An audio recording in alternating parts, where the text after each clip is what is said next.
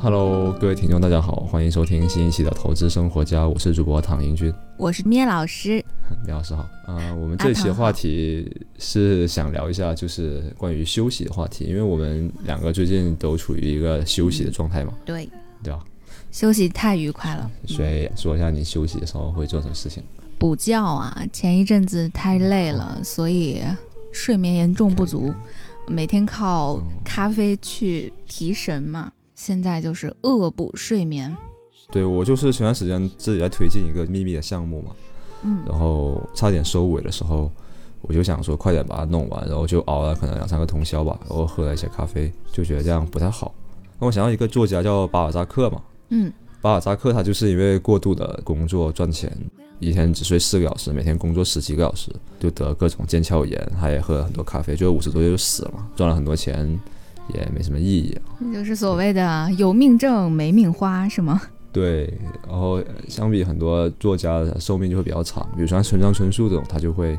每天早上起来写几个小时，就每剩下时间就去慢跑啊，然后听自己喜欢的音乐啊，所以就会休息的人，往往那种职业生涯就比较长一点。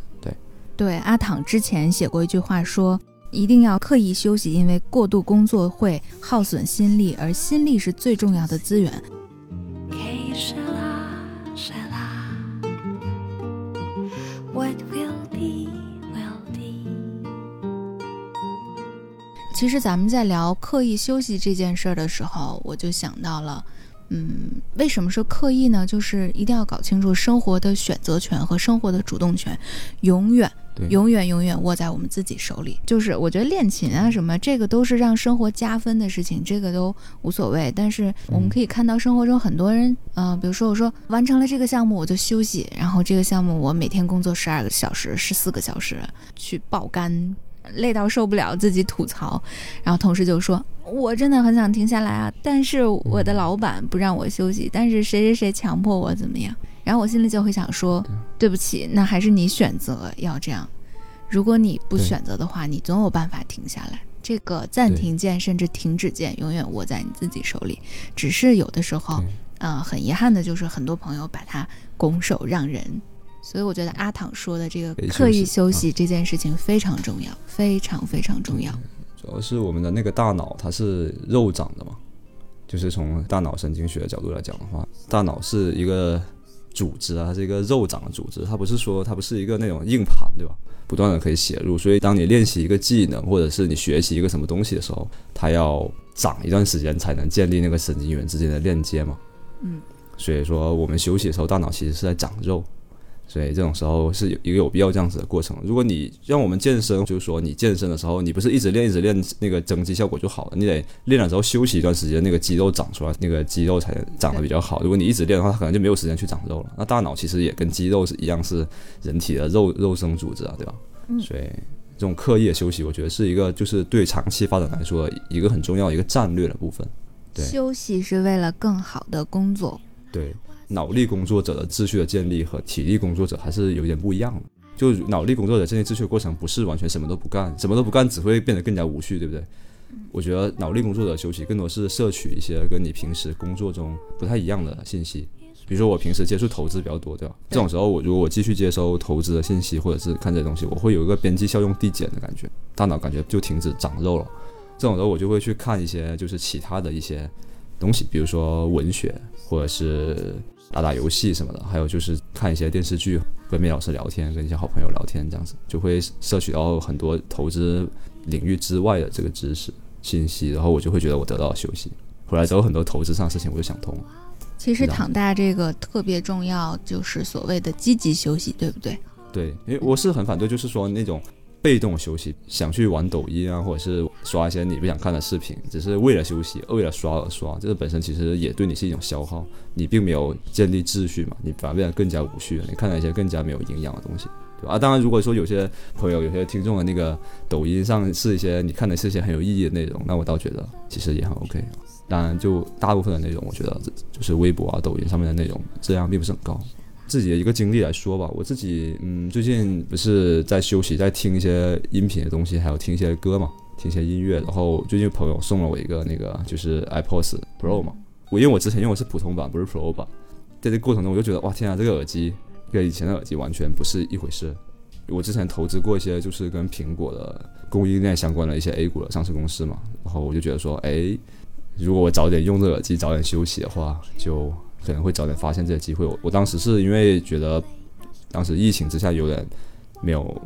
不太看好，就是短期、中短期苹果这个手机和耳机的销量。但是我如果早点用啊，知道这个体验，我就知道这种体验不会因为疫情的影响而减少，反而可能会增加。因为疫情就让很多人一样，像我这大家就被迫的在休息嘛。那可能大家就会听很多音频，然后开一些视频会议，那可能就会用到这个降噪耳机。那我觉得它的销量可能会就会增长。所以我如果早点休息的话，可能早点发现这个投资机会。所以休息中其实你能发现一些你平时不会主动去关注到的机会。对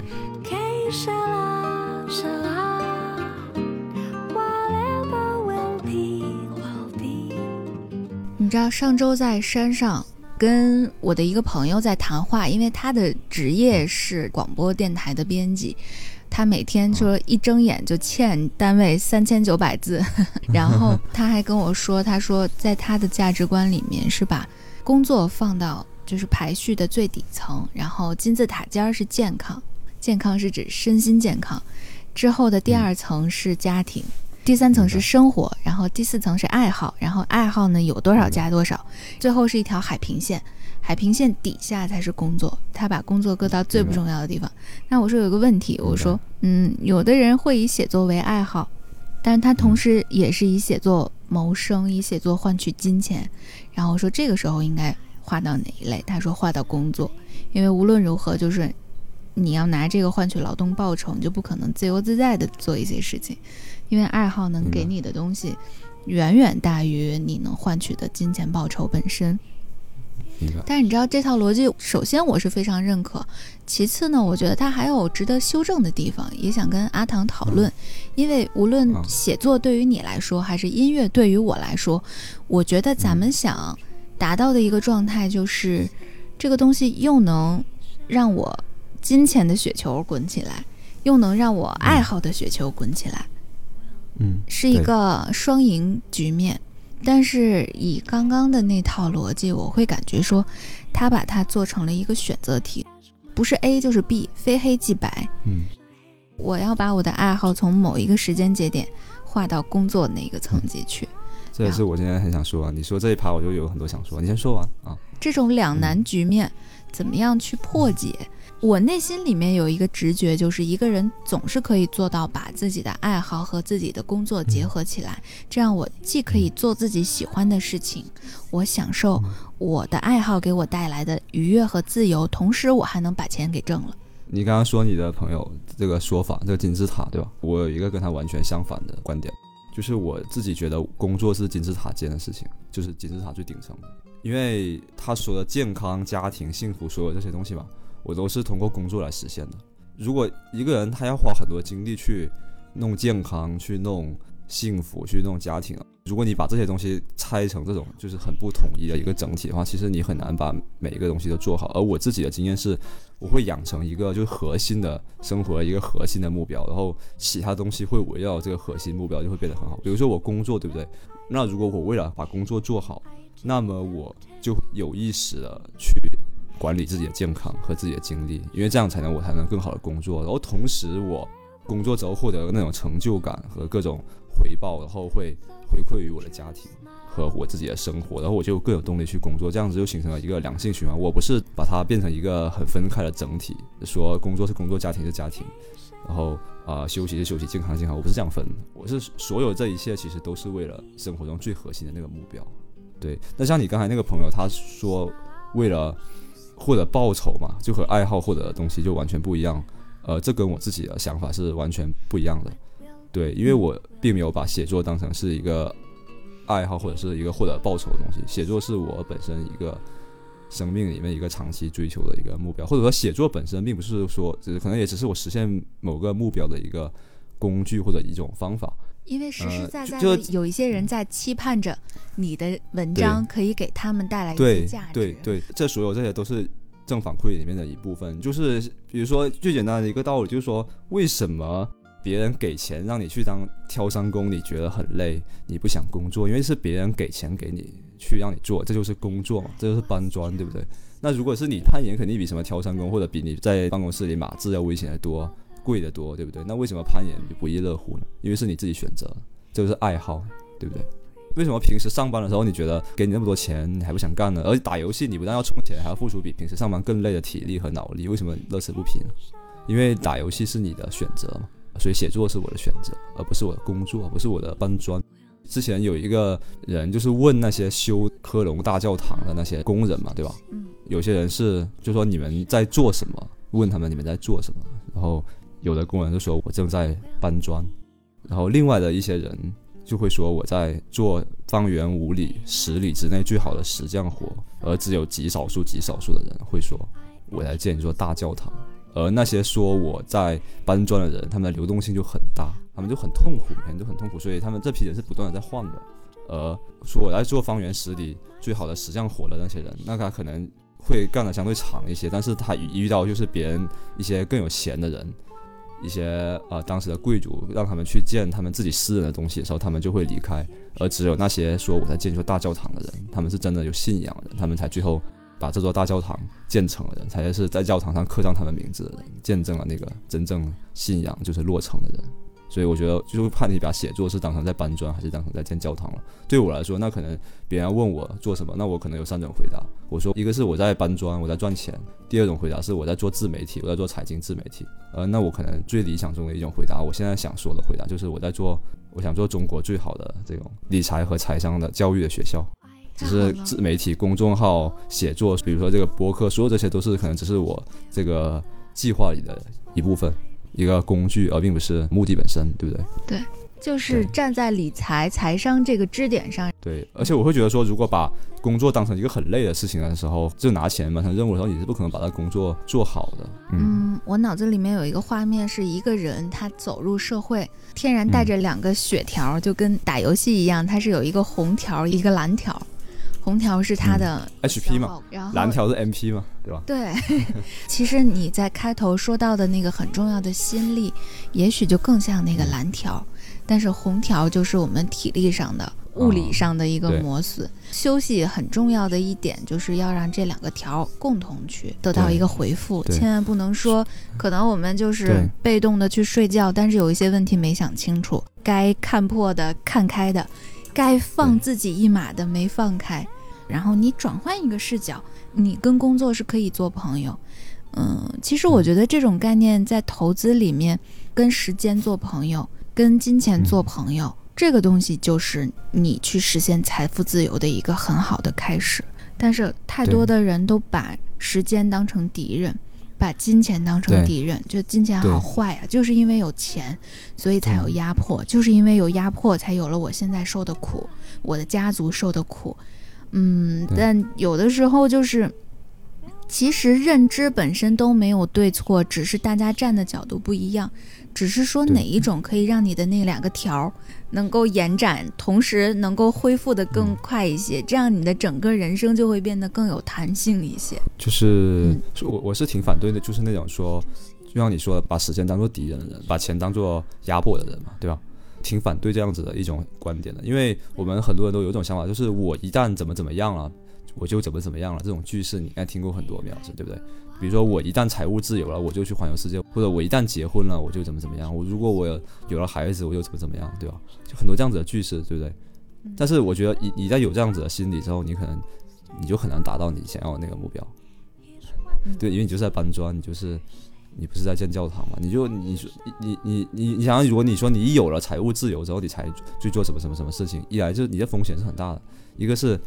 财务自由的标准到底是什么？你今天觉得你一千万是财务自由，那你可能到了你有一千万之后，你就觉得一个亿才财务自由，对对不对？世界永远是稀缺的，比尔盖茨钱要想花起来也不够花，因为人的抱负和人的那个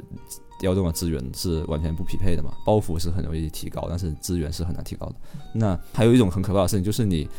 万一你真的实现了财务自由，那万一反正你最后你又怎么怎么样，那个不是你想要的东西怎么办？对，你去环游世界，你就发现你环游两个月就觉得特别无聊，就是这种边际效用的递减嘛，对吧？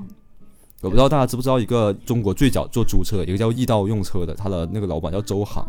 他不是最近写了一本叫《重新理解创业》吗？因为他是中国最早做租车的，比什么滴滴那些早了，可能早了十年还不一定。就他最早提出了租车这个共享出行的这种概念。为什么要做这个易道？你知道吗？不知道。因为他很年轻的时候，在九十年代的时候，他跟他哥哥还是什么的做那个音响生意嘛，对吧？嗯，很早的时候，在九十年代的时候就已经有上亿的资产了，就财务自由了。那好厉害。结果他财务自由之后，他得了抑郁症，因为他不知道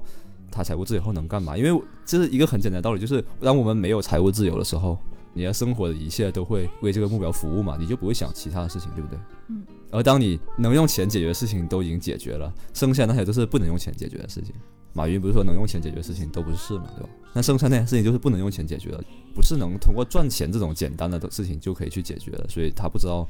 财务自由之后能干嘛，然后面对的全都是那些生活中最难的事情，已经不能用赚钱这种事情去麻痹自己了，所以他就抑郁了，所以他就回国创业，创造医疗用车嘛。嗯，对，其实很多人都是这样子。所以说，如果你一旦抱有这种我怎么怎么样就怎么怎样的事情，这样是一种很危险的想法。就是你一旦实现了那个想法然后，反而是最危险的。对，就跟玩吃鸡一样。我觉得有的时候你前面有一个掩体，就导致你的视线看不到更远的东西，那你就稍微挪一下，挪一下你就看见了。但是别说那个，我只要把这个掩体敲烂，我就可以看到很多东西，那不是自讨苦吃吗？所以说，为什么要刻意休息？其实就是这样子。不休息，一直往前冲的话，你很有可能就是像雷军说，战术上的勤奋掩盖战略上的懒惰了。你你是要建大教堂的人，你不是搬砖人，你。如果一直就是靠体力、靠这种蛮力去干的话，那你可能最后不也不会幸福嘛，对吧？对，而且你刚刚提到的不确定性的问题，其实特别特别想请教你的就是这一点，因为我觉得投资每天要面对太多不确定性，真的是要锤炼一颗大心脏才可以玩的游戏，很高级的游戏，是吧？然后，嗯，我就想说，其实我身边一些朋友，包括我接触的一些学员或者家长。大家不敢去休息，很大一部分原因就是怕不确定性的问题。比如说，已经是很不想干的一个工作了，但是不敢辞职，就是因为怕收入减少怎么办啊？是家人怎么？就是很多东西链条一下子就过来了。嗯，明白。面对不确定性，其实心里也会暗暗的有担忧，就是说，那我下一步会怎么样？我到底可不可以得到一个满意的答案？就在这段期间。阿唐，如果你面临这种状况的话，你有什么好办法去克服？其实我自己本身我的人生就是面临着巨大不确定性，然后可能了解一些我的听众都知道我身体不太好，就我眼睛是有一定的失明的风险的，因为这是一个家族的遗传病嘛。然后那。我从来也没有进过职场，这样子就也是做投资这种东西，我天生就是面临巨大的不确定性的。我觉得面临不确定性最大的办法就是引用一个我还蛮喜欢的一个现代的思想家的话，就是叫纳西德塔勒布嘛，就写了《黑天鹅》的那个人，他写过一本书叫《反脆弱》。我觉得用这个概念来面对不确定性，其实是一种很好的一种态度，或者给大家分享啊。就是说，面对不确定性的话，你最好的策略其实是先不要让自己死掉，哪怕你。嗯，比如说我经常会跟一些身边的人说，他们什么理财建议，我说你在理财之前，首先要确定就是你不能因为理财给你的生活带来不能承受的风险，比如说你不能用什么五年后要结婚买房子的钱来炒股，还有就是你的家庭有没有留足够生活至少十二个月的现金流，就是哪怕你们夫妻双方都失业了，你们家庭能不能维持十二个月正常的生活？那最理想的肯定还是维持十八个月嘛，对吧？嗯。还有就是你们夫妻双方是不是在同一个行业或者同一个公司？比如两个人都在一个高科技公司上班，对不对？那高科技公司一般工资都比较少，然后都是给期权嘛，对不对？那这样子你们两个人面临的这个不确定性就很大，就说你们的这个系统就特别脆弱，所以你要反脆弱，就是说那反脆弱不是说让你去追求什么特别高的收益，而是让你有一种不死掉的能力。比如说你一个，那你可能就不要在这个行业里，可能你另另外一个人去当公务员。或者你买一些保险，或者对冲掉一些你们的风险。比如说你丈夫主要是靠这个期权嘛，那你可能公司上市，你们家财富自由了。但是那在里面没上市或者行业高速变动，你可能会失业。那你可能另外一个人他的工作可能就是要什么公务员那种收入稳定的这样子的，提供稳定现金流这样子的一个职业定位吧。道理也是一样的。但是如果你不干这份工作，你就没有能力养活自己，没有能力面对不确定性的话，那你其实你的系统也是非常脆弱，你也是面临了巨大的不确定性。你现在所谓的就是建对技能包的时候了，对不对？对，就说你现在就在一个很脆弱的系统当中，并不能因为你没有辞职，你坚持干下去，你就能提高你的那个，就是这就是典型的用战术上的勤奋掩饰战略上懒惰。我这人说话比较刻薄，比较那个直接，所以可能说的话不太好听，但是我就是这样想。就是我有时候会写一些股票的自己的一些看法，对一些公司的看法，但不是建国，在我的公号里面，很多粉丝会问，是你看你的写的东西，感觉你很慌啊。我说我慌什么？我股票的资产，哪怕随便回撤个，就是跌到百分之五十，完全不影响我现在生活一丝一毫，对吧？嗯所以我就有很强大的这种反脆弱的能力。然后，那我在这种程度上，我就会去追求，就是在我死不了的情况下，我就可以去追求上限。对啊，我从面对的所有的我的生活、我的工作，还有我的所有这些东西，我都是一个极度不确定性的状态下。如果这个时代其实你拒绝拥抱不确定性，拒绝就是想去求一个什么大组织啊、什么稳定的工作，这样子逃避不确定，其实你就会把自己放在一个很脆弱的、很不确定性的环境里面。我们投资里面有句话就是叫做“你不承担任何风险，其实你就承担了最大的风险”，对吧？总之就是这种思想特别危险嘛，就是你不冒任何的风险，你 就觉得一个行业就干干一辈子，然后一个人就守一辈子。其实这种想法很危险，因为你要随时都有那种，就是你哪怕不要这份工作，不要这个人，你也可以过得很好那种能力和信心，你才可能过得更好还有就是，我想到了陈海贤老师写的那个《了不起的我》那本书，啊！哇，那本书我超级推荐，年度最推荐专。然后陈老师在里面说到一个很重要的概念，说自我的这种意识和自我的健康程度足够强的时候，嗯。人才可以有这种竞争的信心，是吧？呃，嗯不要去害怕竞争，要理性的看待竞争，而不是说，对。啊呃，你像一个小小的弱者去面对这种大的洪流瀑布，不是的。所以我就在想，有的朋友他没有足够的心理能量去面对不确定性，去面对风险，嗯。有可能他是不想去竞争，不想去冒险。有可能，嗯，但是害怕不确定性是人类的本性。人类为什么会有迷信这个东西，你知道吗？就是人类害怕不能解释的东西。为什么人类有那种什么各种各样的祭祀？他们就是希望建立一种稳定的因果关系。比如说我祭祀了之后，我就能得到一个什么东西，某个神安排好了一切，我就有个命运在后面，就我就可以去什么，对吧？他很害怕不确定性嘛，他要什么都有一个解释，都要有一个原因嘛。好像人很多人在股市里就好像解释某个股票上涨或者下跌，就要找一个什么原因，对吧？就算很多原因都是你事后强行解释啊，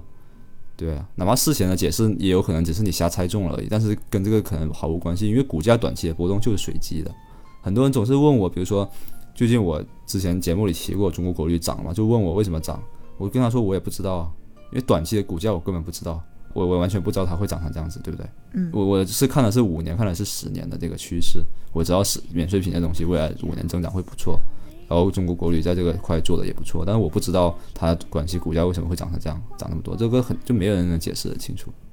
对你试图去解释人，其实都是害怕那种不确定性。对，所以人会有迷信，因为有很多东西解释不了，他就用迷信来解释。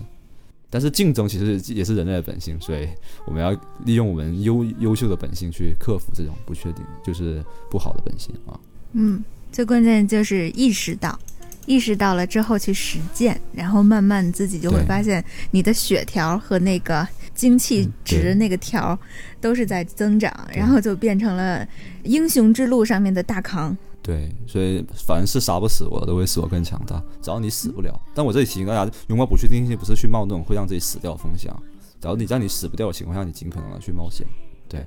像塔勒布他自己的策略就是自己投可能百分之九十的资产都配置什么，像梅老师说的定期存款，但是百分之十去冒那种极高风险的那种投资，他一旦成功了，他就会包赚，就财务自由了。对，所有投资形式里面，它那个风险的定级，嗯，阿躺就是算是科普项的啊，就是列一下，就是最底层应该是货币基金，呃，指数基金。就我们现在主要说，现在投资学里面定义的六大类资产吧，就股票、债券、房地产、黄金，还有大宗商品和现金吧，就这几个。像什么一些小众，什么比特币啊，什么艺术品啊、古董啊，什么什么君子兰，这个我们就不讨论啊。君子兰，就 啊，对那还有动森就投资啊 乐高，对健身环啊，对啊，这些不在我们的讨论范围之内啊，因为这些东西的风险是没有大量的数据那个什么的啊。这六大类资产里面，我们投资上是有一个叫最大回撤的概念，就是说我们能承受的一个最高点下跌最大的幅度。因为比如说我们买一只股票一百块钱买的，你涨到一百五十块钱，然后跌回一百二十块钱，你不会觉得自己是赚了二十块钱，你会觉得是自己亏了三十块钱，对不对？嗯人都是这样子的心理的嘛，对吧？嗯，这叫最大回撤率。对最大回撤呃幅度吧，然后就最大回撤率也可以，然后最大回撤是我们投资中主要面临的风险，对不对？嗯。然后那我们就来看一下这几个哪个是最大回撤幅度分别是怎么样？对，或者他其实有一个叫做夏普的人嘛，对吧？就威廉夏普，他也是一个投资大牛，然后他发明了一个叫夏普比率，就是他用衡量投资的风险收益比嘛。他定义的风险就是波动嘛，对吧？就是波动程度，但是波动这东西很难去定义，对所以我们就用一个简单点的这个指标，就最大回撤来判断这个风险就好了。那全世界来说的话，呃，回撤幅度最大的其实是大宗商品，像那个大豆啊、原油啊、石油，就不是石油都跌到负数之前一段时间，对吧？对这所有这就是这一类也叫大宗商品。那就就是。主要分三类，一类是农产品，一类是那个金属，还有一类是那个能源，主要分这三类。嗯，这三类是风险最大的，它的回撤最大回撤是可以达到百分之八十，比较经常的能跌到百分之八十啊，所以跌到负数也不奇怪。然后回撤第二大的是黄金，比较大的啊，黄金其实跟股票和房地产也是在一个 level 上，但是总体来说，过去几十年数据来说，黄金是第二大的，可能有百分之六十左右嗯，我我这地方举手提问啊，阿唐老师，啊。这个嗯层级的黄金跟上面提到的那个大宗商品里的那个金属不是一个啊概念？呃，就是单独列出来嘛，就那那个大宗商品里面的金属主要是钢材啊、铝啊，这个就黄金是一个容易单独拿出来讨论的一个品种，它跟其他大宗商品的走势不太一样，风险也比较大的。大家可能以为黄金是一个很避险的东西，就是很多人都说乱世买黄金嘛，但其实历史上就是也就是最近这几十年，黄金就出现了它历史上最大的回撤，就百分之六十这样子，然后直到这次的新冠疫情才涨回之前的高点，所以你想想，是风险还蛮大的啊。对，然后还有说，还有很多人说乱世买黄金嘛。我引用一下那个一个天风证券研究所，一个国内我还蛮喜欢的一个券商的研究所的报告，就是其实黄金跟战争的关系并不明显，就战争来了，往往就不一定黄金会涨，没什么关系，相关性不明显。对，然后再说一下，就是在那种金融危机里面，比如说二零零八年金融危机嘛，对吧？嗯，黄金一夜之间暴跌百分之三十，也并没有起到什么避险的作用。包括这次的新冠疫情刚开始的时候，黄金不是也跌了百分之十几吗？这是为什么？我想说它为什么？这是因为危机的时候，很多那些资产的价格会疯狂下跌嘛，没有人买，对不对？我们都知道，你一个资产要卖出去，得有人买你，对不对？但是金融危机的时候，没有人会去接盘你的这些资产，大家都想着卖掉，对不对？嗯，那这种时候，如果你的基金需要流动性，就是需要钱，大家都在卖东西嘛。那你比如说你是个基金，或者你是一个投资公司，别人你的顾客要赎回你的基金怎么办？你要还现金给别人，对不对？不然你就要倒闭了。嗯那你那些东西又卖不掉，你怎么办呢？大家都在卖嘛，那你怎么办？卖卖能卖掉了就黄金了，那黄金价格不暴跌吗？原来是这样啊。对哇，所以说黄金并不是一个大家想象中真的能，就是一定能避险的东西。要看你要买到了能不能避险，也得看运气，也是一个概率问题啊。看运气，运气好就会涨点啊。对，然后接下来就是股票和房地产了。这两个其实在全世界范围内来说的话，他们历史上最大的回撤是差不多的。房地产稍微大点，但是这个也要分为，就是房地产，我们说是作为一个这种不是狭义的指我们居住的这种住宅房地产，是指所有的这这一类的这种房地产，是用美国那个房地产的价格指数来衡量的。它是一种投资品，一种就像比如说上证指数，比如说我们说什么股票跌的，我们不是具体指某一个什么行业跌，我们是指一个股票整体跌嘛。我们这里的房地产也是指这样子的东西，不是指说你你们家住宅的楼跌了啊。而且中国过去房价涨了三十年，这个是因为所有新兴国家都走过这样子的一条路，不能当成永久规律，对吧？你在高速发展时期的房价是不能延伸到以后的，就没有什么必然的相关性。就很多，比如说这是叫是这叫童年偏误嘛，就很多人，就比如说美国那时候很多人不是经历了石油危机和大萧条的人，那些人就特别爱买房嘛。就不会买股票，但结果那些人在他们最有钱的那个年代，他们那都是美国两次大牛市。然后之前美国大房市就是房地产泡沫之后破裂的那一代出生的人呢，他们就会倾向于去买股票嘛。结果他们的出生年代就是房地产的大牛市，就不能因为你童年的那种阴影，你就判断一个资产不好。对，也不能因为过去中国前面三十年房价涨了那么多年，你就判断后面一定会涨啊。当然，房价以后怎么走我不知道啊，反正但是是说这么一个规律，大家可以自己反思一下。这个是股票和房地产，再往上就是债券了。债券是相对来说那个回撤幅度比较小的，就特别特别小，可能一般情况下都在十以内嘛，对吧？嗯，像中国的那个国债，国债的最大回撤，过去十年期的国债指数回撤幅度没有超过百分之八，就最大回撤就百分之七，这样就挺小的，一般人都能承受百分之七的波动吧，对吧？那这你会真是你稳的幸福。对对对，那现金就不用说了，现金就 就每年通胀贬值嘛，那可能每每年百分之三左右的幅度，但是这种就没有回撤了。你放在货币基金，你可能还有点利息，每天都给你分利息。有很多人老是说什么股票跌了怎么怎么办呢？然后还还骂我，我就说那你连这个波动你也承受不了的话，那你就买货币基金去就好了，每天都给你发利息，特别稳，是吧？也不会，反正历中国历史上是没有出现过货币基金什么流动性问题，美国历史上只出现过一两次，后面也解决了，就没出什么大事啊。货币基金就等同于现金了。对所以其实无论是投资还是生活，嗯，嗯面对风险和不确定性，最后考验的往往不是事情本身的这个层级，而是它更高维度的。呃，我们这里要强调，就是这种波动性，它主要指的是中短期的波动性。但是如果你说长期你持有一个股票指数三十年的话，那它可能它的风险就慢慢的变小了。这就是和时间做朋友，对因为你长期来说的话，股市全球的股市都是收益最高的资产。对，如果你想在长期，比如说你现在二十岁，你想要六十岁退休的时候养老，丰富了养老金的生活，那你可能就不得不配置大量的股票了，因为债券啊、黄金啊、大宗商品这些收益实在太低了。对跟时间做朋友，说着简单，但其实你需要走很曲折的一条路，才能真正跟时间做朋友，其实就是跟不确定性做朋友。对你，你不能在这个过程中死掉，但是你必须要承受很大的风险，你才可能和时间做朋友。因为时间是风险的敌人，你时间越长，风险其实就越小。嗯。但如果你是追求稳定的话，你时间越长，你就你就越脆弱。好棒呀！嗯今天又休息的同时，还能得到这个对很好的智慧对。对，所以我就想讲一个，就是上一期节目里面有讲过的，叫无印良品，对吧？嗯他们公司有一个很好的文化，我很喜欢，就是不加班的文化。嗯对，因为他的意思就是说，如果你加班的话，就说明你在工作的时候你的效率还没有达到最高，所以你要靠加班来。然后他们会有那种 KPI 考核人员会去公司的楼下去数，在五点钟之后你们办公楼的有多少盏灯是亮着的，如果很多的话，就说明你们这个部门的 KPI 是不合格。